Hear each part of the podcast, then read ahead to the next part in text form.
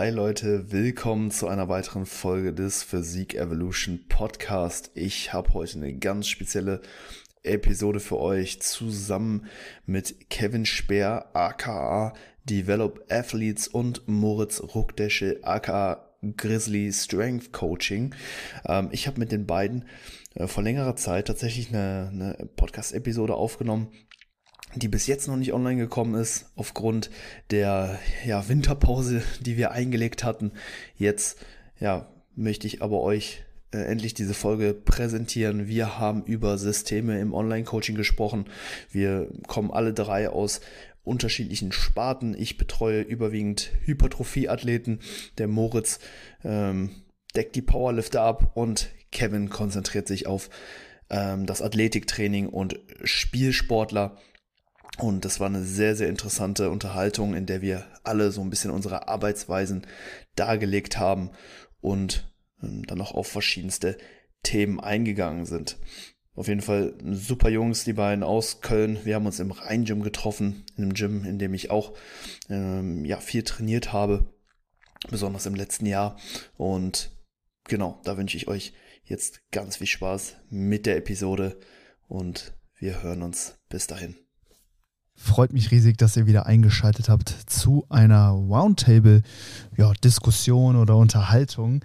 Äh, zu meiner Linken habe ich Kevin Speer, Athletikcoach, und zu meiner Rechten Moritz Ruckdächel, Powerlifting-Coach. Und wir sind hier im wunderbaren Rhein-Gym und ja, haben uns heute mal so ein bisschen zusammengefunden, um über Online-Coaching zu quatschen. Und das Ganze findet jetzt so ein bisschen losgelöst von der Bodybuilding-Bubble, in der ich mich auch selber irgendwo befinde, statt. Und äh, ich bin sehr gespannt auf ja, die, äh, die Inputs von eurer Seite, weil mir das natürlich auch noch nicht so äh, geläufig ist, wie man das Online-Coaching jetzt zum Beispiel auch beim Athletiktraining und so weiter handhabt. Ähm, aber ja, ihr seid ja jetzt auch zum ersten Mal hier auf dem Podcast, deswegen würde ich sagen, machen wir eine kleine Vorstellungsrunde. Ähm, Kevin, magst du vielleicht dich einmal kurz vorstellen? Was machst du und was für Athleten betreust du? Ja, äh, vielen Dank erstmal, dass wir zu Gast sein dürfen. Wir hatten dich ja auch vor kurzem bei uns im äh, Podcast, äh, was eine sehr lustige Runde war. Ähm, ja, Kevin Schwer mein Name, 26, äh, Athletiktrainer würde ich mich mal äh, bezeichnen. Ähm, studiere im Master Leistungstraining und Coaching im Spitzensport an der Sporthochschule in Köln und äh, ja, bin eigentlich Trainer seit meinem 16. Lebensjahr. Damals habe ich Kampfsport gemacht, habe dann so die Kinder- und Jugendgruppen übernommen, später auch Erwachsenen, habe dann meine erste Trainerlizenz gemacht und irgendwann gemerkt, naja, das ist halt die Berufsrichtung, die ich haben möchte. Und hänge da jetzt tatsächlich seit zehn Jahren drin fest. Habe mich dann äh, seit drei Jahren dann so ein bisschen mehr oder dreieinhalb Jahren mit äh, Online-Coaching auseinandergesetzt und äh, coach da jetzt mittlerweile zwischen 40, 50 Athleten ähm, aus mittlerweile elf Ländern ähm, mit Loren zusammen, meinem äh, Assistenten, sagen wir so, äh, seit letztem Jahr November. Und äh, ja, das ist das, was ich so den, so den ganzen Tag treibe. Sehr geil. Ey, zehn Jahre Coaching-Erfahrung, das ist echt eine Hausnummer. Finde ich, find ich ähm, sehr bemerkenswert. Ähm, was, was für Athleten coachst du? Also was für ein Ziel haben die? Was, was sind das für Leute? Grundlegend ähm, ist es so, dass alle, bis auf zwei, drei Athleten, wirklich Sportler sind mit einer Mannschafts- oder Einzelsportart, die auf ein bestimmtes Ziel normalerweise in normalen Situationen hintrainieren. Das heißt, sei es eine Saison, sei es äh, Turnier, Wettkampfform, was auch immer in der Sportart eben stattfindet. Was ich habe, ist zum größten Teil Sportler aus Kontakt, Kollisionssportarten, Football, Rugby, aber was auch immer wer wird, ist äh, Fußball, Handball, äh, Volleyball, äh, alle möglichen Bereiche und auch die Individualsportarten. Aber die sind immer sehr ähm, kleckerweise sind immer einzelne Sportler. Ähm, und äh, ja, aber größtenteils in den Mannschaftssportarten findet man meine Athleten wieder. Cool. Ich glaube, das wird sehr, sehr interessant, wenn wir dann gleich auch drüber sprechen, wie oder was für eine Rolle du eben dann auch bei der Betreuung übernimmst, wie Trainingsplangestaltung und so weiter erfolgt. Erstmal äh, jetzt noch zu dir, Moritz. Ähm, Im Prinzip genau die gleiche Frage, die ich jetzt auch Kevin gestellt habe. Wer bist du, was machst du und wa was für ein Avatar äh, hat so dein durchschnittlicher Klient? Ja, auch ähm, von meiner Seite natürlich vielen Dank für die Einladung. Also ist für mich tatsächlich das erste Mal, dass ich in einem anderen Podcast eingeladen wurde. Ähm, ich, Kevin, du warst ja, glaube ich, schon ein paar Mal woanders. Ja. ja also Aber. insofern vielen Dank für die Einladung, freut mich auf jeden Fall sehr. Ähm, ja, mein Name ist Moritz, ich bin noch 29. Ähm, ja, ich bin Powerlifter, äh, mache da seit drei Jahren selber eben ähm, als Sportler aktiv Wettkämpfe. Ich habe davor ein bisschen Football gespielt und habe dann eben auch parallel während dem Footballspielen so ein bisschen in die Coaching-Richtung eben gefunden. Und ähm, ja, als äh, Online-Coach bin ich jetzt seit drei Jahren tätig und seit vier Jahren hier im Rhein-Gym als Trainer ganz einfach. Und ähm, ja, ich betreue da vor allem Powerlifter und Powerlifterinnen, ähm, allerdings auch äh, Feldsportler. Das sind allerdings nicht mehr so viele. Und ähm, genau, das vielleicht erstmal ganz grob zu mir. Sehr, sehr cool. Wunderbar, dann würde ich einfach mal ja, so mit der Frage reinstarten. Wie, wie läuft so ein Coaching bei euch ab? Also wenn jetzt ein Kunde zu euch kommt und ähm, ihr dann beschließt, hey, da entsteht jetzt eine Zusammenarbeit, ähm, was, was bekommt der Kunde von euch? Also ich würde mich jetzt hier gerne so erstmal auf die Trainingsplanung ähm, fokussieren. Ähm, wie übermittelt ihr dem Kunden, okay, was, was, was er zu tun hat? Kriegt er, kriegt er eine PDF-Datei oder äh, mündlich vielleicht irgendwie gesagt, mhm. was, er, was er machen soll? Ähm, Screenshot von Notizen einfach. Genau, genau. Ähm, da würde mich einfach mal interessieren, ähm, ja, wie ihr das Training konzipiert, plant und wie ihr euch dann auch ähm, die Trainingsleistung dann zum Beispiel von dem Kunden einholt also ich denke mal ganz klassisch, wie fast jeder angefangen hat, hat man mal PDFs angefertigt äh, über Excel. Das war so äh, mein Start damals. Habe aber relativ schnell gemerkt, ähm, dass ich eine multimedialere ähm, Anwendungsmöglichkeit brauche, weil eben im Athletikbereich, du machst halt auch viele Übungen, Sprungübungen, Sprintübungen und ähnliches und du kannst halt, äh, wenn du dem 20 Übungen aufschreibst und jeder hat irgendwie einen komischen zusammengesetzten Namen, weil besonders bei athletischen Übungen oder Medizinballwürfe, da kannst du so lange Namen zusammenschreiben, mhm. da dreht jeder durch. So, und da dachte ich mir, ich brauche eine Lösung, die das halt abdeckt. Deswegen arbeite ich mit einer App, Traineroic. Das heißt, die Sportler bekommen darüber ihre Trainingspläne, haben ähm, die oder ich habe die Möglichkeit, Videos einzufügen. Ähm, das haben wir auch im November gemacht, haben eigene YouTube-Videos jetzt nochmal gedreht, sodass die Athleten halt wirklich von uns auch die Videos haben mit Erklärung und ähm, kann dann Notizen hinterlassen, sagt denen genau, okay, du hast so und so viel äh, Wiederholungen, so und so viele Sätze, mach die Reps in Reserve. Also alle Informationen kann ich übermitteln und gleichzeitig hat der Athlet die Möglichkeit, mir halt immer einen Readiness-Fragebogen auszufüllen. So, wie hast du geschlafen? Wie geht's dir? Wie läuft's? Und am Ende auch Kommentare ähm, zu hinterlassen in der App. Also es ist eine relativ umfassende Möglichkeit, mit denen ähm, zu sprechen. Und äh, das ist auch das für meinen Bereich, glaube ich, was absolut äh, notwendig ist, ähm, um das gut abdecken zu können. Mhm. Ähm, das ist bei mir jetzt so. Cool. Moritz, wie ist es bei dir? Ja, ich nutze die ganz, ganz klassische Online-Coach-Variante Google Drive. Ähm, yeah. Ganz einfach die normalen Tabellen da. Und ähm, ich bin sehr zufrieden damit. Also ich habe auch anfangs per ähm, ja, per E-Mail die Sachen rumgeschickt und so, was Horror ist. Mhm. Also an jeden da draußen, der das macht, bitte macht das nicht so. Mhm. Ähm, Google Drive ist einfach super easy. Ja? Also ich kann vom Laptop drauf zugreifen, ich kann vom Handy drauf zugreifen. Auch alle meine Leute, das Ganze ist immer quasi direkt drin. Das heißt, wenn jemand was eingibt, sehe ich das sofort. Also eine super praktische Möglichkeit.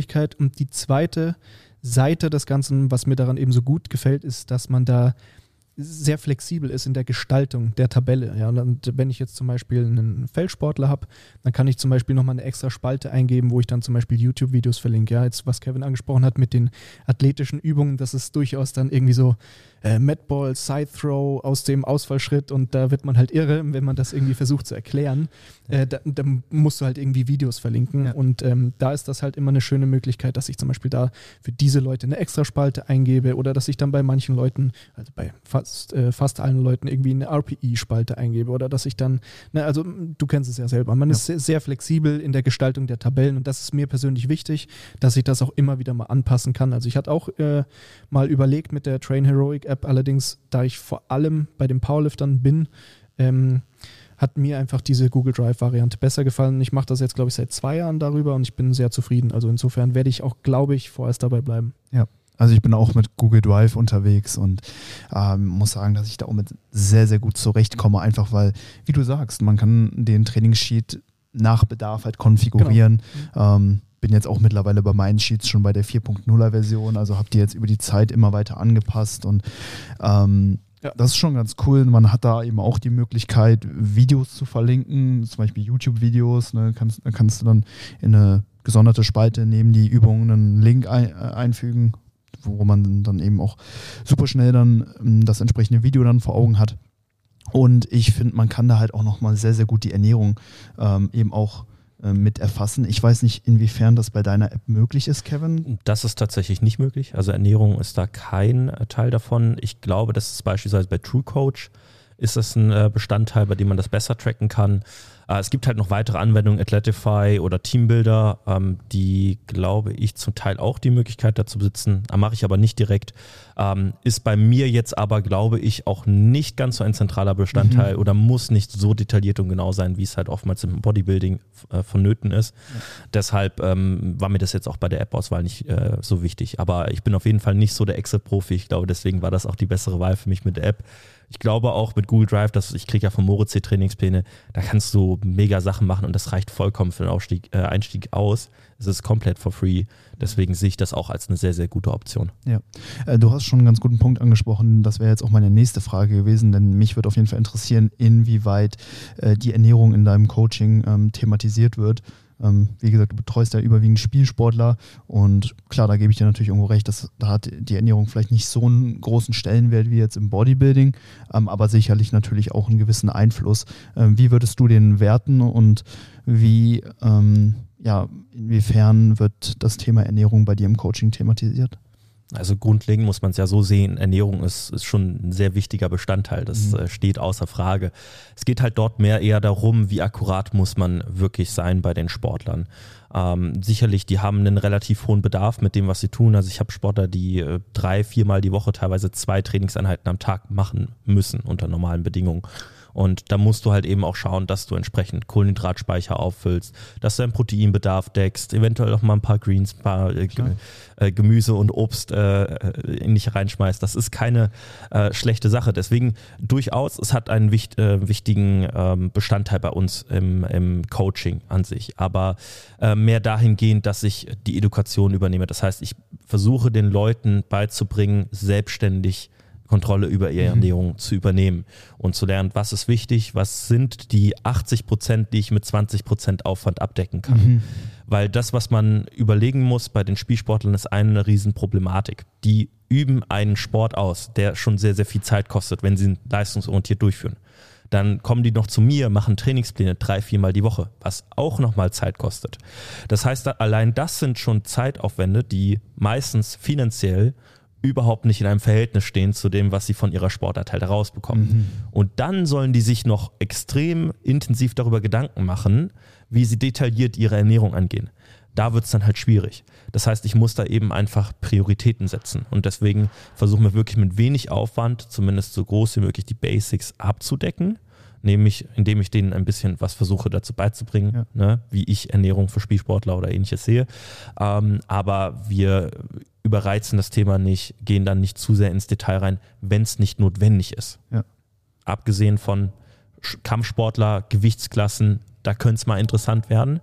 Aber im Verlauf einer Saison und ähnlichem, meistens, das hat so viel Zeit, das ist alles relativ entspannt. Wenn da nicht dringend Bedarf ist, dass er halt deutlich leichter werden muss oder deutlich schwerer laut dem Coach, dann äh, läuft das entspannt neben dem Coaching weiter. Okay, finde ich cool, dass du da mehr so eine äh, Educator-Rolle einnimmst und ja, deinen Klienten da einfach die, die Basics zur Ernährung eben so ein bisschen beibringst, dass sie dann halt eben auch ihre eigenen Entscheidungen diesbezüglich treffen können.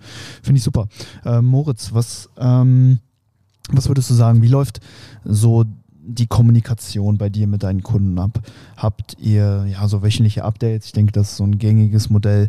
Ähm, wie, wie macht ihr das? Also wie kommunizierst du mit deinen Athleten? Mhm. Welche Plattformen nutzt du und in welcher Frequenz finden diese äh, ja, Austausche, Austausche äh, immer statt? Also grundsätzlich nutze ich als äh, Kommunikationsmedium sozusagen äh, WhatsApp. Finde ich ganz einfach super praktisch. Also ich habe das auch bei mir halt als Desktop-Version, ja. ähm, wodurch ich ganz einfach quasi wie E-Mail nur halt als sehr schnelle Möglichkeit nutzen kann. Und ähm, genau, also das erstmal so als äh, das Medium oder die Plattform, die ich da eben benutze. Und ansonsten, was die Frequenz angeht, es ist unterschiedlich. Also zum einen habe ich so zwei grobe Modelle. Also ich habe quasi einmal die in Anführungsstrichen Vollzeitbetreuung, wo ich eben sage, hey, schreib mir nach dem Training, schreib mir vor dem Training ne, und äh, dann schreiben wir quasi täglich. Und die andere Möglichkeit ist eben, dass man sich einmal in der Woche meldet. Ja, und das heißt, das ist schon mal so im Vorfeld, wenn Leute eh wissen, so sie sind ähm, vielleicht Anfänger, ja, die müssen jetzt nicht irgendwie mir jeden Tag alle möglichen Infos geben. Das reicht einmal in der Woche. Oder die Leute wissen im Vorfeld, sie sind nicht super kommunikationsfreudig. So, dann, dann ist das für die schon mal eine Möglichkeit, einfach zu sagen, hey, am Ende der Woche ähm, schreiben wir uns ganz einfach zusammen, telefonieren vielleicht, wenn es ausführlicher ist, wie auch immer und sprechen eben über die Woche und dann eben die andere Möglichkeit, dass man sich eben vor allem wirklich immer nach den Einheiten typischerweise ähm, in Verbindung setzt. Ja, dass die Leute dann eben nach der Einheit die Videos schicken, irgendeine Sprachnachricht oder als Text irgendwie eine kurze Zusammenfassung geben oder auch mal unter der Woche. Ja, sowas wie, keine Ahnung, so diese typischen Sachen irgendwie, dass dann vielleicht zwei Tage nach der schweren Einheit irgendwie kommt, so hey, habe jetzt irgendwie doch einen stärkeren Muskelkater, ich weiß nicht, ob morgen das Ganze irgendwie so gut geht, wollen wir da vielleicht nochmal reagieren, ne? also so, um jetzt mal irgendein Beispiel zu nennen, ne? aber so in diese Richtung, ne? also dass man halt ganz einfach diese tägliche Kommunikation hat. Und äh, ich sitze dann natürlich nicht den ganzen Tag am Laptop und antworte alle zwei Sekunden, ähm, aber ich sitze halt typischerweise äh, morgens ganz einfach die Schicht und dann halt nachmittags, abends so die zweite Schicht und dann je nachdem, wie viel los ist. Äh, ich, ich kenne ja meine Leute, ich weiß, wann die trainieren und so weiter. Das heißt, ich weiß zum Beispiel, dass so tendenziell ähm, äh, ja, Montag trainiert halt fast jeder. Das heißt halt ganz einfach Montagabend, Dienstagmorgen, das sind so recht lange Schichten. Das teile ich dann vielleicht auch mal auf, irgendwie, dass ich dann Dienstag halt auch mal vielleicht dreimal da sitze oder vielleicht viermal so, ne, wie auch der Tag das Ganze halt einfach hergibt. Ich meine, durch Corona ist aktuell natürlich eh alles so ein bisschen, äh, ja, ein bisschen stillgelegt, was das angeht, ne? aber das jetzt erstmal grob. Ich weiß nicht, ob ich die Frage beantwortet habe. Doch, doch. hey, das ist, äh, das ist Wahnsinn. Also, ähm, sprichst du wirklich nach jeder Einheit dann mit deinen Kunden, holst dir dazu ein Feedback ein und ähm, planst dann auch dementsprechend dann die weiteren Einheiten? Ähm, ja und nein. Also grundsätzlich die Trainingsplanung läuft auf wöchentlicher Basis. Ähm, allerdings bei vielen Leuten weiß ich dann, oder wenn, nehmen wir jetzt mal zum Beispiel, ich hatte jetzt jemanden, der hat einen Fünf-Wochen-Block und das hat mega gut funktioniert. Und wir ändern vielleicht ein, zwei Kleinigkeiten, dann kopiere ich ansonsten halt den Trainingsblock und mhm. ändere dann halt innerhalb dieser Tabelle nochmal Dinge, aber ich weiß, wir durchlaufen nochmal einen Fünf-Wochen-Block. Und dann werden zwar auch wöchentlich Anpassungen, wenn nötig, gemacht. Das heißt irgendwie, dass man vielleicht die RPI irgendwo nochmal ein bisschen runtersetzt, dass man die Steigerungen halt ganz einfach mal, also Gewichtssteigerungen und solche Dinge mache ich wöchentlich, nicht unter der Woche. Also unter der Woche ich meine, wenn man mal reagieren muss, wenn jetzt irgendwie ein, wenn eine Verletzung eintritt oder wenn Stress im Alltag ist, ne, reagiert man mal unter der Woche, aber ansonsten wöchentlich ganz einfach. Und was das angeht mit dem Feedback nach jeder Einheit, ähm, ich versuche es, beziehungsweise bei denen, die eben jetzt das, äh, den täglichen Check-in sozusagen haben, ähm, da ist mir das dann tatsächlich immer wichtig, dass ich immer möglichst weiß, äh, was da los ist. Allerdings, ich habe jetzt auch Leute, die betreue ich halt seit zwei oder drei Jahren ich kenne die Leute. Ich kenne die Leute halt meistens auch persönlich. Ich weiß, was bei denen im Alltag und so weiter losgeht. Und da ist, ich meine, so ein, so ein Feedback nach einer Einheit kann auch so ausschauen, heute war alles gut. Und dann schreibe ich zurück, okay. Also das kann auch sehr kurz sein. Das kann aber auch sehr ausführlich sein. Ja, also das ist immer mal so ein bisschen abhängig. Aber dadurch, dass es halt auch so große Unterschiede gibt, wie die Leute melden sich mega ausführlich und es gibt viel zu schreiben oder die Leute schreiben, passt, war gut. Und ich sage, okay, passt, ähm, gleicht sich das so ein bisschen aus. Finde ich sehr interessant. Ähm, ich muss sagen, ich mache das auch so nach einem wöchentlichen Modell, also dass ich mir einmal zu einem festen Tag äh, das Feedback des Kunden einhole. Ähm, macht ihr das ähm, auch so, dass ihr auch mit Video-Check-ins äh, oder Feedbacks arbeitet? Ähm, also klar, also ich biete natürlich alle Möglichkeiten an. Also der Kunde kann mir einen Text schreiben, der kann mir eine äh, Voice Note machen, der kann mir aber auch ein, ein, Video schicken. Und ich muss sagen, dass die meisten Klienten von mir da wirklich das, das Video irgendwo präferieren und mir dann wirklich jede Woche ähm, ja, so ein kleines Resümee dann eben per Videonachricht zukommen lassen. Ähm, welches Medium nutzt du da, Kevin? Also auch alles durchgemischt oder hast komplett, du auch komplett durchgemischt. Also es gibt ja Athleten, die über die eine Art lieber kommunizieren als mhm. auf die andere. Ich habe Athleten, die mit denen ich sehr lange zusammenarbeite und dann hast du halt Woche 1 auf Woche 2 passiert nicht viel. In Woche 1 hast du schon gesehen, die Videos, das läuft, Technik ist on point. Dann kommt Woche 2 eigentlich meistens auch nur so, ja, war alles super, ich habe gesteigert wie nach Plan, alles toll. Mhm. Ne? Das heißt, es kann so laufen. Dann gibt es halt Athleten, ne, neue Technik, Unsicherheiten, ähnliches. Dann kommen halt mehr Videos. Und meistens ist es halt so, dass sie halt schon die Main Diffs mir nach den ähm, äh, Einheiten zuschicken. Mhm. Ich lade das Ganze bei Coaches Eye hoch, also direkt am Handy, kann dort halt letztendlich mit äh, Record-Button, kann ich dann halt alles einzeichnen, kann da halt schauen, so, ne, hier verändert das und das, verändert deine Standposition und so weiter. Also Kleinigkeiten kann ich denen eben anmerken und schicke denen das zu. So, und so haben sie ein direktes Feedback zu dem Video. Das versuche ich auch innerhalb von ein, maximal zwei, aber lieber von einem Tag auch zu machen, sodass sie direktes Feedback haben. Und ähm, das funktioniert sehr, sehr, sehr gut. Und wenn halt kurzfristige Fragen sind, dann kommt es halt einmal in Schriftform und dann antworte ich auch immer relativ schnell, was sowas betrifft. Wenn es halt mal wirklich was Dringendes ist, wie zum Beispiel meine Schulter zwickt heute, mhm. ähm, ist es okay, wenn ich das und das mache. Ja, und auch da versuche ich ähm, so ein bisschen langfristig den Leuten ähm, bisschen meine Philosophie beizubringen, wie man da bessere Entscheidungen trifft, ähm, dass es irgendwann nicht mehr notwendig ist, dass ich zu jeder Kleinigkeit einen Kommentar abgeben muss, ja. sondern sie irgendwann lernen, okay, ähm, da und da drückt der Schuh, gut, ich treffe die und die Entscheidung. Mhm. Das heißt, ich gehe heute beim Topset eventuell nicht an meine äh, Reps Reserve Grenze, sondern ich bleibe vielleicht mal ein bisschen drunter und mache entspannter. Das heißt, ich versuche auch den Leuten ein bisschen beizubringen, über die Zeit bessere Entscheidungen zu treffen, ähm, weil am Ende all das, was sie hier machen, ist zusätzlich zu ihrer Sportart. Es ja. ist nicht ihre Sportart an sich und deswegen muss man da auch äh, die Priorität ein klein bisschen niedriger setzen. Ja, auf jeden Fall. Ich finde das schön, ähm, ja, dass du es so machst, weil bringst ja dann im Prinzip den Leuten das Fischen bei und gibst ja nicht nur den Fisch. Ne? Das ist so ein ganz ja. nettes Sprichwort, was ich auch öfter mal äh, verwende und was auch so ein bisschen äh, ja so eine Philosophie von mir im Coaching ist. Ne? Mhm. Ich will den Leuten halt eben auch erklären, so wieso, weshalb, warum äh, man sich dann in einer bestimmten Situation für Option A oder B entscheidet und wieso eventuell auch Anpassungen getroffen werden, damit die Leute natürlich auch da was für sich mitnehmen können, sich zukünftig auch vielleicht auch selbst coachen können oder so. Mhm. Ne, da ähm, bin ich eigentlich auch immer sehr darauf bedacht. Deswegen, das finde ich cool. Und ähm, was ich da noch fragen wollen würde, wäre, du hast ja jetzt angesprochen, ne, das ist einfach nicht deren Hauptsportart. Die haben, mhm. die, die, machen das Training mit dir, um sich in ihrer äh, jeweiligen Sportart zu verbessern. Und was für eine Rolle nimmt da bei dir im Training die Autoregulation ein? Autoregulation ist ja im Prinzip eine Anpassung der Trainingsparameter abhängig von der jeweiligen Tagesverfassung zum Beispiel. Das Ganze ja, können wir aufs Training beziehen, das können wir auch in der Ernährung machen oder auch mit vielen anderen ähm, Möglichkeiten. Ähm, was für einen Stellenwert hat das bei dir in der Trainingsplanung, dass ähm, ja der Athlet da auch irgendwo mh, hm, die, den Trainingsplan für den jeweiligen Tag eben auch an seine Verfassung irgendwo anpasst? Mhm. Also grundsätzlich ist es immer so, dass die oberste Regel ist, der Sportler soll auf dem Feld performen und mhm. soll nicht im Gym performen. Ist natürlich cool, wenn er sich hier steigert, wenn er entsprechend seine Leistung bringt, aber am Ende äh, abgerechnet wird halt auf dem Platz. Das ist ja. der entscheidende Punkt. Deshalb ja, das hat definitiv eine wichtige Rolle und da geht es halt eben erstmal ganz simpel gesagt darum, die Woche zu klären. Du hast Training Dienstag, Donnerstag, Samstag, dreimal die Woche. Das sind beispielsweise bist Fußballer, das heißt, du musst relativ viel laufen, sprinten, dann macht es wahrscheinlich nicht so viel Sinn, an dem Tag auch irgendwie Hamstring zu trainieren oder mhm. Beine äh, wegzuknallen. Das macht keinen Sinn. Das heißt, man muss sich dann Lösungen und Strategien überlegen, wie kann ich meine Trainingsreize so legen, dass es das, was ich auf dem Feld tue, wenig oder möglichst wenig ähm, äh, in, ins, äh, wie sagt man das? Wenig Einfluss. Oder wenig Einfluss darauf nimmt. Ja, jetzt habe ich ein bisschen verrannt.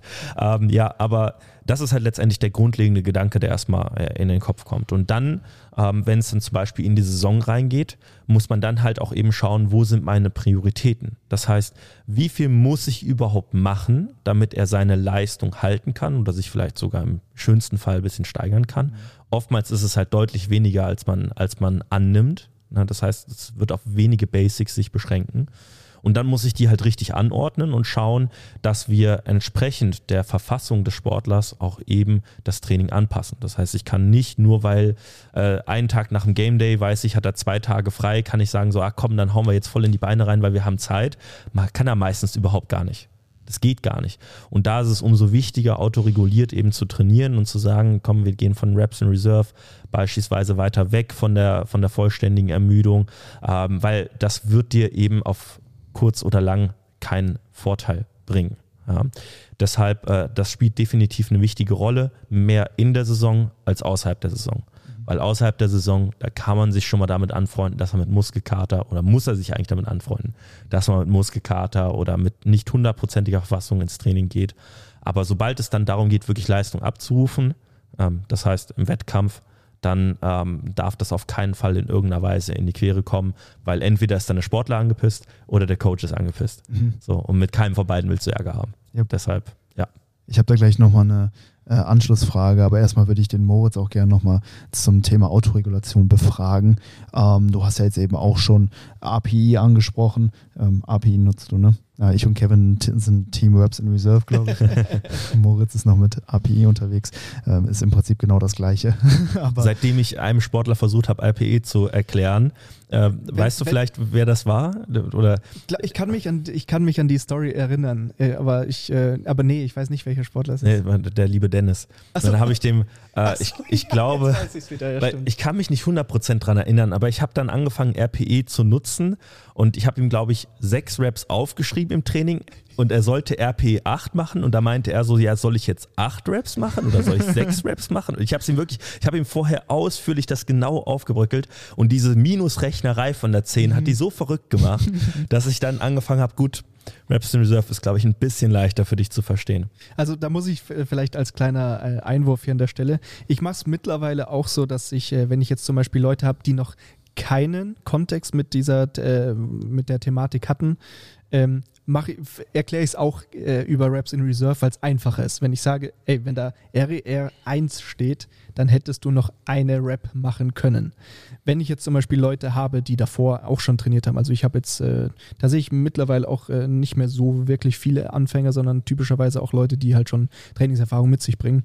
Das heißt, der Großteil von den Leuten kennt RPE und selbst wenn sie es noch nicht wirklich aktiv genutzt haben, dann wissen sie, was es ist. Das heißt, ich sage dann nur so, bist du mit RPE vertraut? Dann sagen die ja. Dann sage ich, okay, passt. Dann kann ich das auch verwenden. Wenn die dann sagen nein, ne, dann ist auch nochmal so ein bisschen dieser Aufklärungsfaktor da, dass man halt das Ganze erklärt. Aber ähm, ich nutze tatsächlich auch so ein bisschen beides, aber vorrangig RPE, weil, keine Ahnung, das ja. kenne ich irgendwie so. Ist auch im Powerlifting irgendwie ist, eingebürgert. Ist tatsächlich ne? so. Ja, ja. Ist, äh, also, aber ja, kommt, glaube ich, eher jetzt mittlerweile aus der aus dem Bodybuilding-Kreis. Genau, da hat man auch so das Gefühl. Ja, die Bodybuilder, ähm, ja, die, die, Powerlifter sind da äh, mit API unterwegs. Nee, ähm, ist auch vollkommen in Ordnung. Ähm, gibt, oh, ich muss mal kurz die Kamera neu starten. So, da sind wir wieder. Ich musste die Videoaufnahme neu starten. Die Kamera schaltet sich immer nach 30 Minuten Aufnahmezeit leider aus. ähm, genau, falls ihr das gerade hier auch auf Spotify hört, ihr könnt auch gerne auf YouTube einschalten. Dann habt ihr hier noch den ähm, visuellen Content und seht uns hier, wie wir zusammensitzen. ähm, nee, wo waren wir stehen geblieben? API Moritz. Ähm, genau, natürlich auch eine Möglichkeit, die ähm, die, die, das Training ähm, autoregulativ zu gestalten. Und ähm, gibst du deinen Kunden primär eben API-Vorgaben oder arbeitest du vielleicht auch mit ähm, festen prozentualen Angaben bezüglich des OneWeb Max, dass du sagst, hey, so viel Kilo müssen heute auf die Stange gelegt werden oder ähm, ist es dann mehr eine API-Vorgabe oder, oder vielleicht auch beides? Ich wollte gerade sagen, also es ist tatsächlich sehr unterschiedlich. Es kommt auf die Person an, es kommt auf die Trainingsphase an. Also jetzt äh, zum Beispiel ein, ein Anfänger kriegt von mir ganz einfach nur pauschale Gewichte. Das heißt, der macht einfach seine Gewichte und dann möchte ich die RPE oder Reps in Reserve Bewertung zwar dabei haben, zum einen, weil ich möchte, dass sich die Leute mit dieser Thematik auseinandersetzen, mhm. damit die das einfach lernen. Das heißt auch einfach sich einfach intensiv damit auseinandersetzen, wie fühlt sich denn mein Training an und dann über die Zeit halt auch lernen, wie sollte sich Training anfühlen. Und dann zum anderen auch, dass ich halt ein Feedback kriege. Ich meine, ich sehe es auch auf den Videos, ne? aber ich kriege jetzt auch nicht Videos von jedem Satz und jeder Übung. Aber dass ich halt da auch einfach weiß, wie schwer war es denn? Macht es Sinn, nächste Woche vielleicht 5 Kilo zu steigern oder vielleicht eher nur 2,5 oder vielleicht muss man es wiederholen oder vielleicht ist nach Woche vier die Luft raus und die fünfte Woche macht keinen Sinn und wir gehen in den Deload, ja, dass ich halt da auch immer äh, eine Rückmeldung kriege, weil wenn ich jetzt nur blind sagen würde, mach 100 Kilo und dann sagt die Person nichts und ich weiß nichts, dann keine Ahnung, ne? Also genau, das ist mal so die eine Möglichkeit. Die andere Möglichkeit ist halt, dass ich, das nutze ich jetzt äh, tatsächlich bei mm, nicht so vielen Leuten, aber schon ein paar, das sind dann eher äh, fortgeschrittenere Leute, wo ich dann auch in ja, einfach nur über RPE arbeite. Das heißt, es ist halt typischerweise, dass die irgendeinen Topsatz in der Hauptübung haben. Das heißt halt, keine Ahnung, erster Tag, Kniebeuge, ein Single at 8, so das klassische äh, Powerlifting-Ding. Und dann basierend auf diesem Single wird dann eben eine Tagesform kalkuliert, also ein Estimated 1RM. Und dann werden darüber gewisse Prozente festgelegt, wo dann eben ein Arbeitsgewicht für, keine Ahnung, ein 4x5 oder ähnliches festgelegt wird. Und für die allermeisten Leute nutze ich eine Zwischenform. Das heißt, ich äh, arbeite quasi über Gewichtsvorgaben aber zu einer gewissen RPE. Mhm. Und auch wieder je nach Phase, je nach Person ist das Ganze etwas mehr in die eine Richtung oder etwas mehr in die andere Richtung. Das heißt, es könnte etwas sein, dass ich Leuten ein bisschen mehr Spielraum lasse, dass ich da zum Beispiel schreibe, okay, ähm, die Range ist vielleicht ein bisschen größer, ja, sowas, dass wir sagen, okay, du hast jetzt hier einen Topsatz, da schauen wir, wo stehst du, keine Ahnung, Kniebeuge, mindestens 160, maximal 170, sollte sich ungefähr so schwer anfühlen, also die RPI. Dann wählen die das Gewicht aus. Es könnte auch eine kleinere Range sein. Ne, also es kann unterschiedlich ausschauen. Es kann auch sein, dass es innerhalb der Tage Unterschiede gibt. Dass zum Beispiel dann, keine Ahnung, beim Latzug nur drin steht, mach halt irgendwie, keine Ahnung, ein Reps in Reserve, ein Rep in Reserve. RPE 9, so ist es einfacher. ähm, und bei anderen Übungen sind dann feste Gewichte. Also unterschiedlich, weil eine Sache, die ich da auf jeden Fall auch über die Jahre gelernt habe, ist, nicht jeder kann mit RPE umgehen. Mhm. Nicht in jeder Phase brauchen wir überhaupt RPE, zumindest in diesem sehr strengen Kontext der Tagesformanpassung. Ähm, während bei anderen Leuten muss man es fast nutzen. Also wenn, wenn ich jetzt zum Beispiel jemanden habe, der äh, Schichtarbeiter ist und bei dem jeder Tag anders ausschauen kann mhm. und der teilweise dann sagt, fuck, ich habe heute Nacht nur vier Stunden geschlafen oder ne, dann muss reagiert werden. Dann kann ich nicht sagen, er ist mir egal, mach jetzt trotzdem dein Gewicht. So wird nicht funktionieren. Ne? Deswegen super unterschiedlich. Also so ein bisschen alles. Ja, voll. Also ich mache es halt, wie gesagt, auch über Webs in Reserve Premier und gebe zumindest jetzt meinem Klientel keine festen Arbeitsgewichte vor, weil es halt auch für Hypertrophie halt gar nicht so relevant ist. Ne? Es macht keinen großen Unterschied, ob du jetzt mit fünf Kilo mehr oder weniger arbeitest, so äh, machst halt dann vielleicht eine Web mehr oder eben auch weniger und das ist halt ein Tropfen auf dem heißen Stein, aber klar, bei dir. Ist dann oftmals auch eher über so Rap-Ranges, ne, bei euch. Richtig, Bei genau. mir ist dann eher die, die Raps sehr, sehr fest, weil ich Aha. dann will, du machst fünf Wiederholungen mhm. Und das Gewicht äh, ist dann eher das, womit wir variieren und nicht andersrum. Genau, wir haben im Prinzip so drei Parameter. Halt einmal das Arbeitsgewicht, die, die Web-Anzahl oder die Web-Range und halt eben die Auslastung in ja. Form von API oder ARR. Und ich gebe halt immer gerne Web-Range vor, die darf auch ruhig immer so ein bisschen breit gefächerter sein. Ich arbeite meistens so mit 6 bis 10, 8 bis 12, 12 bis 15, 15 bis 20 so. Also schon ähm, bisschen breiter gefächert ähm, und gibt dann dazu halt eben immer die äh, entsprechende AOA-Vorgabe und dann ähm, ja, en entsteht das Arbeitsgewicht, was dann genutzt wird, halt eben automatisch. Mhm. Genau. Äh, wo waren wir? RPI. RPI, ja genau. Ich hatte aber noch für den Kevin eine Anschlussfrage noch, hattest noch du noch eine Anschlussfrage habe ich eben schon angeteasert, weil du ja auch ähm, ja so ein bisschen die Regeneration angesprochen hast, vor ja. allen Dingen ähm, in Bezug auf die On-Season oder wo halt mhm. für den Sportler dann eben auch tatsächlich äh, entsprechende Matches oder so weiter anstehen.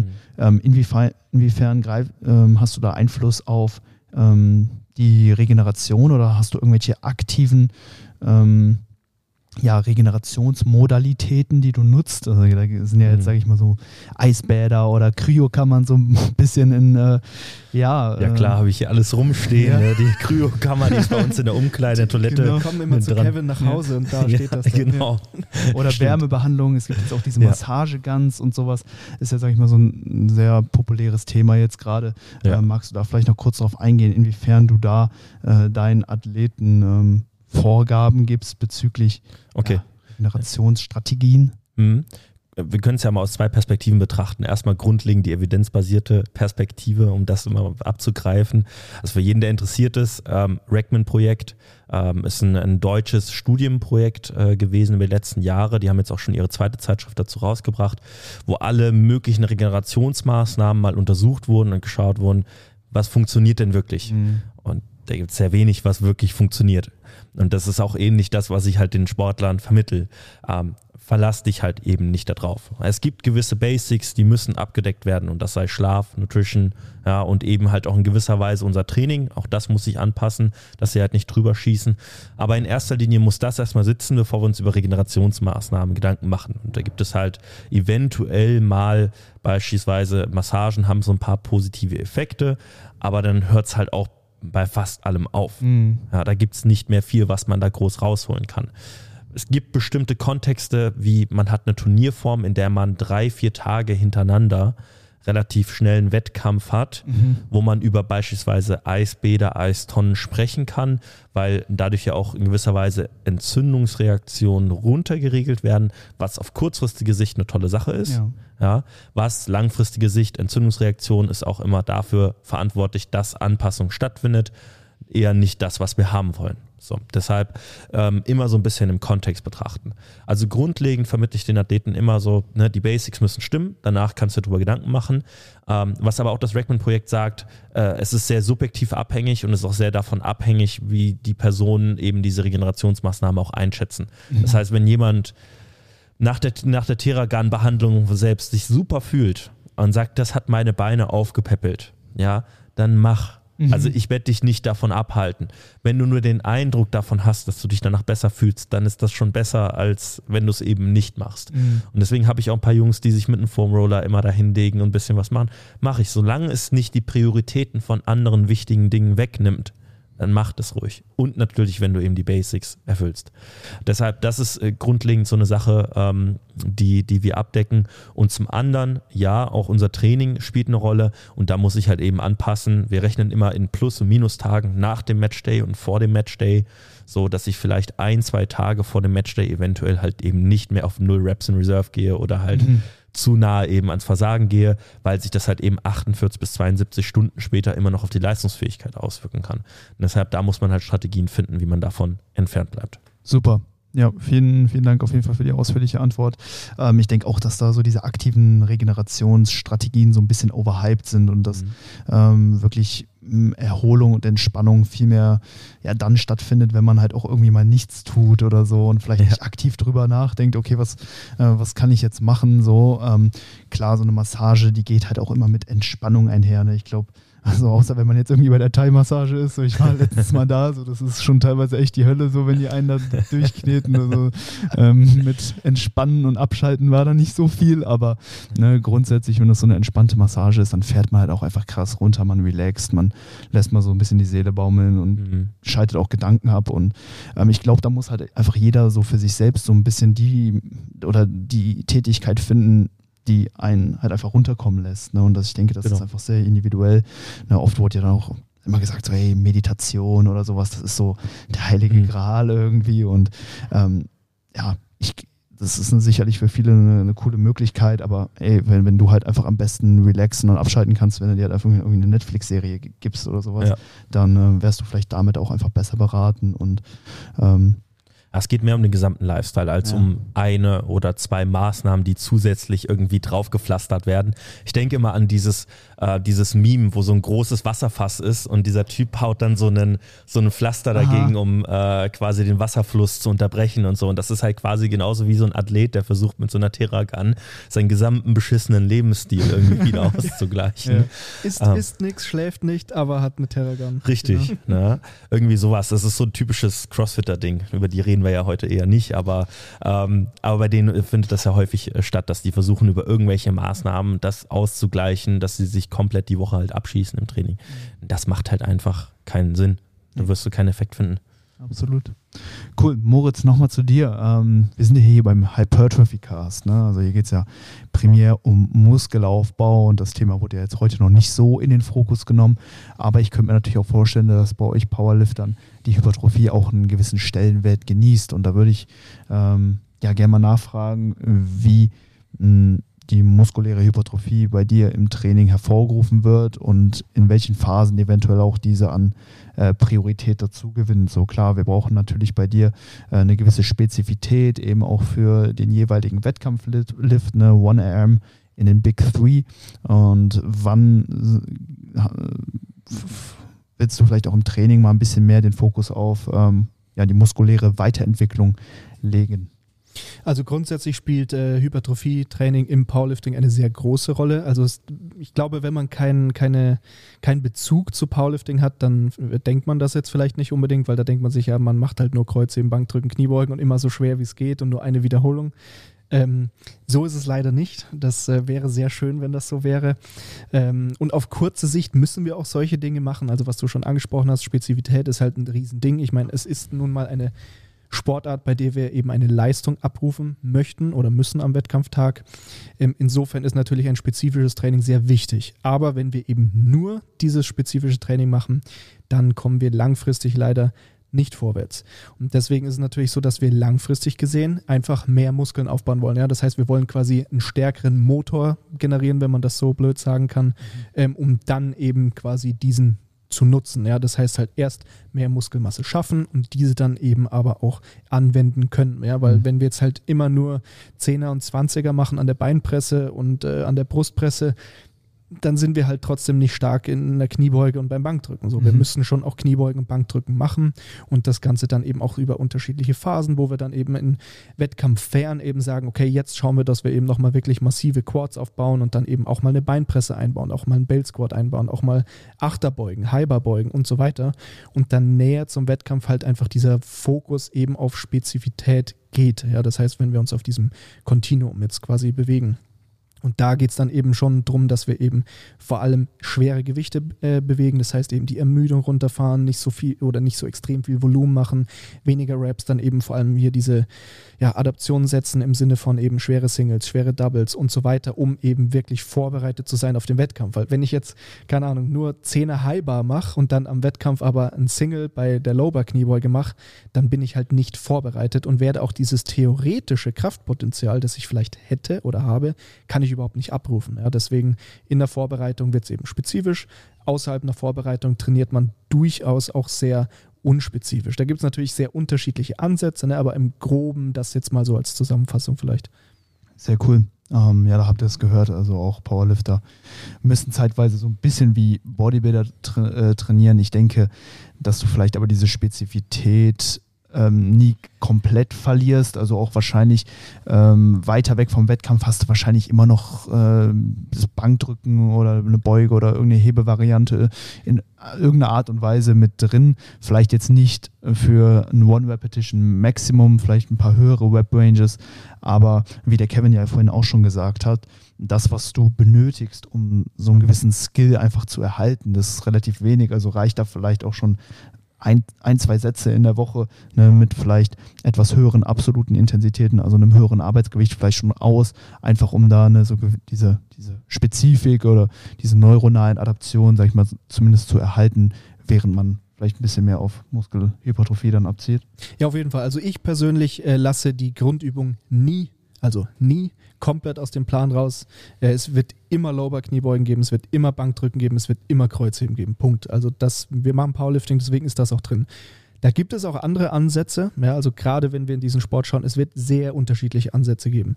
Und äh, man hat auch mit sehr unterschiedlichen Ansätzen sehr gute Erfolge gesehen. Ich meine, braucht man nicht drüber reden, Krafttraining ist halt sehr breit gefächert. Mhm. Ähm, insofern, es gibt durchaus da auch Leute, die sehr gezielt so richtig unspezifische Phasen nutzen, wo dann vielleicht statt Lowbar Highbar gebeugt wird oder statt Lowbar Safety Bar gebeugt wird oder Bankdrücken vielleicht im engen Griff und nur Zehner oder auch gar kein normales Kreuzheben, sondern vielleicht Trapper oder RDLs. Aber sieht man eher selten. Das Typische ist schon, dass man eben auch in einer unspezifischen Phase trotzdem die Wettkampflifts drin hat.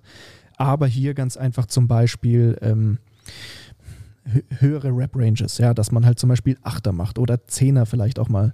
Ähm, oder auch, dass man je nachdem, wie hoch die Frequenz ist, zum Beispiel einmal Lower-Kniebeuge macht und einmal eben Hyper. Ja, oder dass man, keine Ahnung, dreimal eine Woche Bankdrücken macht, einmal pausiert, der Wettkampflift und dann macht man einmal Touch and Go oder eine Brustpresse mhm. oder Kurzhandel-Bankdrücken oder enges Bankdrücken, ja, ja. oder ähnliche Sachen, ne? dass man da einfach so ein bisschen breiter gefächert unterschiedliche Dinge mitnutzt, wo man dann eben sagt, okay, wir nehmen einfach nochmal mehr Range of Motion mit, äh, mit Kurzhantelbankdrücken, wir machen nochmal ein bisschen Trizeps dominanter, jetzt mit einem engen Bankdrücken oder ähnliches. Ne? Es muss ja nicht nur dreimal in der Woche der Wettkampflift sein. Nah zum Wettkampf hin wird man das tendenziell schon so machen. Okay, Sehr, sehr cool. Ja, ich denke, man hat da super viele Möglichkeiten, ne? sowohl übungsmäßig äh, was zu variieren, aber auch ähm, einfach Variationen reinzubringen, wie du es gesagt hast, über Tempo-Varianten oder Isometric Holds oder so.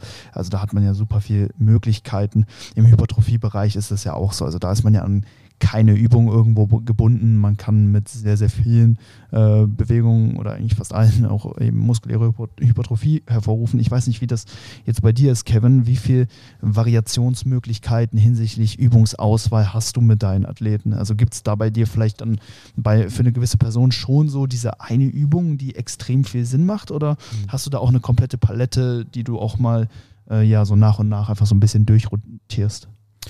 Grundlegend äh, kommt das ja darauf an, wo wir uns gerade befinden in der Saisonvorbereitung. Also wenn wir so einen ganzen Makrozyklus betrachten, das ist ein Wettkampfjahr, hast du spezifischere Phasen oder unspezifische Phasen. Also typisches Bondarchuk-Modell, wo du sehr unspezifisch diese GPP-Phase anfängst und dann halt nach und nach spezifischer zu den Wettkampfdisziplinen hin wirst. Weil man muss auch bedenken, wir haben halt hier teilweise äh, Saisonzeiten von, von drei bis sieben, acht Monaten, wo die höchst spezifisch arbeiten, wo dann auch immer mal eine Übergangsphase kommen muss. Das, was man viel auch diese Washout- äh, so, so dieses Neudeutsch Washout-Blöcke nennt und ähnliches, wo man einfach mal komplett wegkommt vom spezifischen Training. Und da sind mir natürlich unbegrenzt Möglichkeiten gesetzt. Ähm, mhm. da kann man auch mal eine Isolationsübung reinbringen. Das typische Hobbypumpen, das hat da auch mal Platz, wenn eben dafür die Zeit da ist. Grundlegend halten sich diese Zeiten aber sehr in Grenzen. Ähm, wir haben meistens nicht so viel Zeit. Zum Beispiel Marc, jetzt, den ich aus Hannover trainiere, der kommt von Ende Mai bis Ende Juni, kommt er zu mir ins Training und danach ist er wieder in Hannover das ganze mhm. Jahr und trainiert nur Fußball mit seinem Athletiktrainer. Das ist ein Monat. Was mache ich denn da? Da kann ich, habe ich keine Zeit, super unspezifisch zu arbeiten. Ja. Das funktioniert nicht.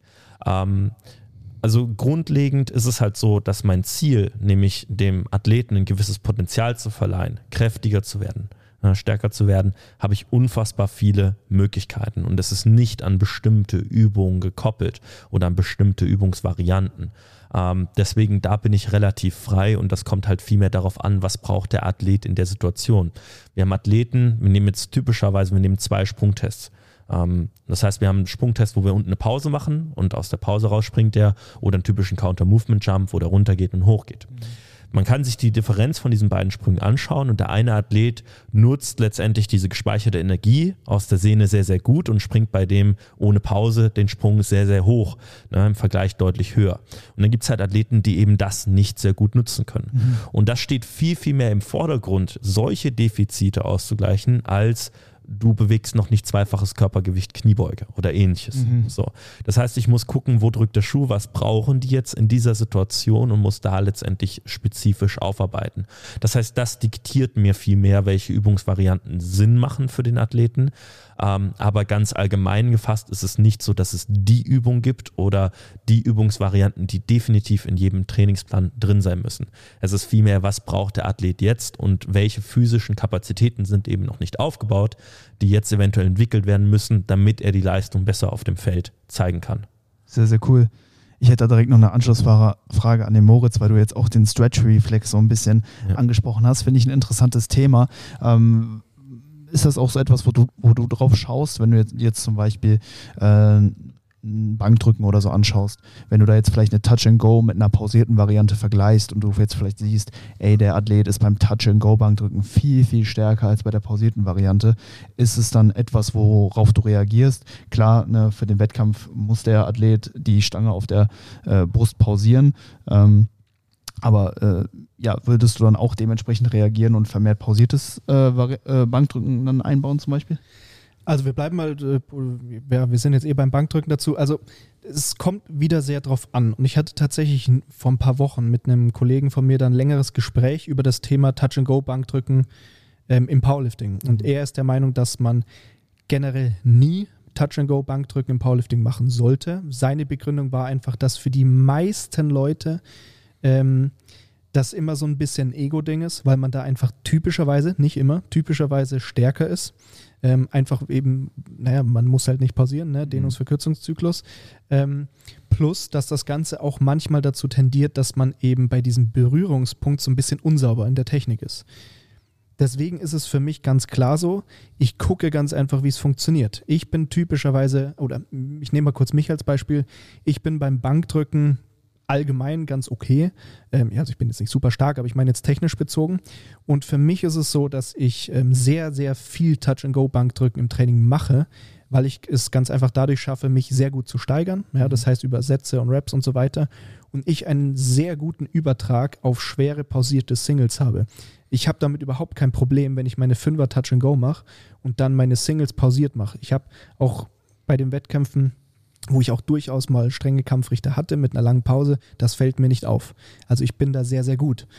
Wenn jemand darin nicht gut ist, dann gibt es halt keinen Touch-and-Go-Bankdrücken. Mhm. Und da habe ich auch so Kandidaten, ich weiß nicht, ob einer gerade zuhört, aber wenn man halt bei Touch-and-Go als Single 10 Kilo stärker ist als mhm. pausiert und bei pausierten Singles dann halt gerne mal technisch so ein bisschen abkackt, dann ist das halt ein großes No-Go. Ja, und da ist es halt dann ganz klar so, dass man halt wirklich akkurat auf die Pausen schauen muss und dass halt da dann wirklich viel pausiert gedrückt wird. Und da gibt es dann halt sehr, sehr eklige Variationen. Äh, der Kevin, der mir hier gegenüber sitzt, der kennt das. Äh, die guten äh, Tempo-Variationen beim Bankdrücken, schön langsam, exzentrik, schön Brust oben halten, mhm. konstanter Leg Drive, dann zwei, drei Sekunden Pause auf der Brust. Also da gibt es wunderschöne Dinge, die man machen kann, um diese Problematiken anzugehen wie gesagt, es ist halt eine Sache dessen, wie funktioniert es, weil es so ähnlich wie bei Kevin. Am Ende des Tages zählt unsere sportliche Leistung. Das heißt, es ist mir egal, ob Person XY 120 für 10er Touch and Go drücken, drücken kann und dann bei Singles irgendwie bei 140 oder 150 ähm, dann abkackt, dann habe ich davon nichts. Das heißt, es geht für mich darum, wie gut bist du in dem, was wir am Ende machen möchten. Und deswegen eben, wenn da einfach eine große Diskrepanz ist oder technische Defizite entstehen, dann wird sehr großer Fokus auf Pause gelegt und dann gibt es keinen Touch-and-Go-Bankdrücken. Ja, mache ich relativ ähnlich. Also auch im Hypertrophie-Kontext halte ich pausierte Varianten ähm, auch für sehr, sehr sinnvoll, weil ähm, man da natürlich gezwungen ist, viel mehr Fokus eben auf die Übungsausführung zu legen.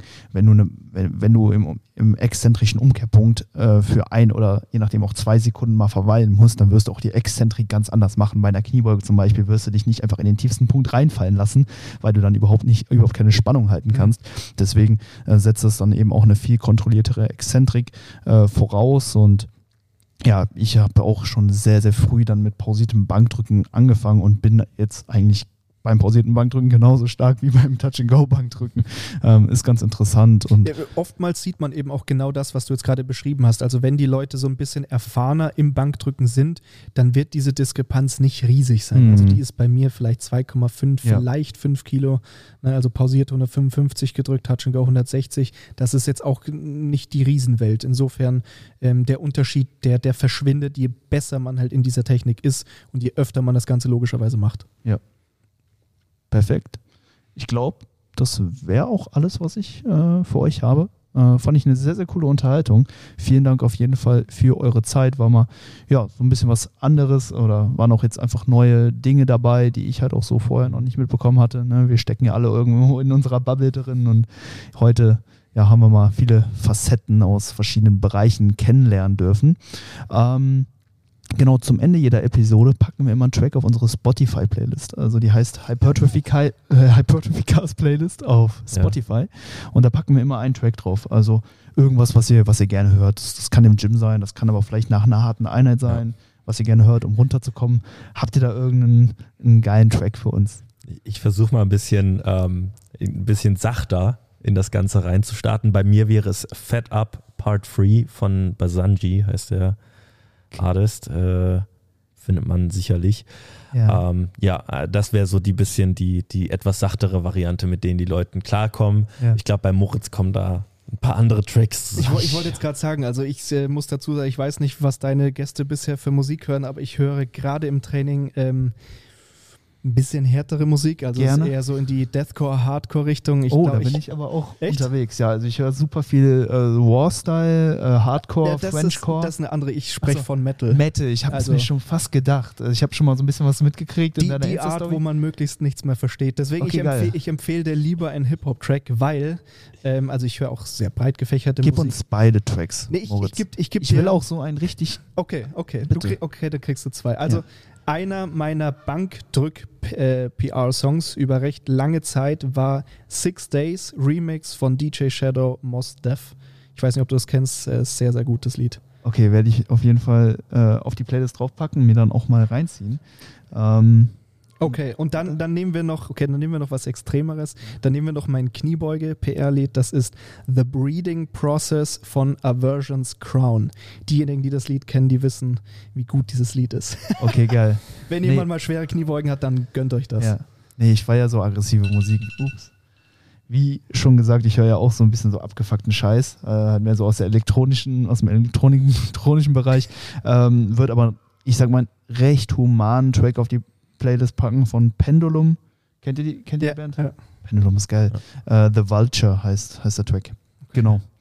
Leute, wo kann man euch finden? Ähm, haut mal kurz raus, wenn ja. die Leute euch abchecken wollen. Also erstmal bei unserem Podcast. Wir, wir haben ja auch das, ein, ein genau. kleines gemeinsames Dünn und Projekt. schwach. Dünn und schwach, äh, so, äh, da findet man uns. Richtig. Ähm, ja, ansonsten bei mir, Develop Athletes, äh, unter Instagram findet man mich eigentlich. Ja, äh, bei mir ist das Mobo-GSC oder Grizzly Strength Coaching. Ähm, genau, da poste ich ein bisschen was von meinen Leuten. Ab und zu jetzt neuerdings auch so ein paar Infoposts äh, oder auch schöne Videos habe ich jetzt angefangen, die auch bisher sehr gut ankamen. Und genau, ansonsten natürlich unser Podcast Dünn und Schwach, der Name ist Programm und da hatten wir auch schon den guten Louis zu Gast. Und ja. äh, ähnlich, was der Louis jetzt hier zum Abschluss äh, angesprochen hat, da versuchen wir auch immer unterschiedliche Inputs zu holen von unterschiedlichen Gästen, unterschiedliche Sportlern, Coaches. Also wer da interessiert ist, darf dann natürlich auch mal vorbeischauen. Macht das auf jeden Fall, kann ich wirklich nur empfehlen. Und ja, check die Jungs ab. Kevin, Moritz, vielen Dank, dass ihr heute hier wart. Ich sag danke. Und ja, lasst gerne ein Feedback zur Episode da. Und dann freue ich mich auf das nächste Mal. Bis dahin, macht's gut. Ciao, ciao.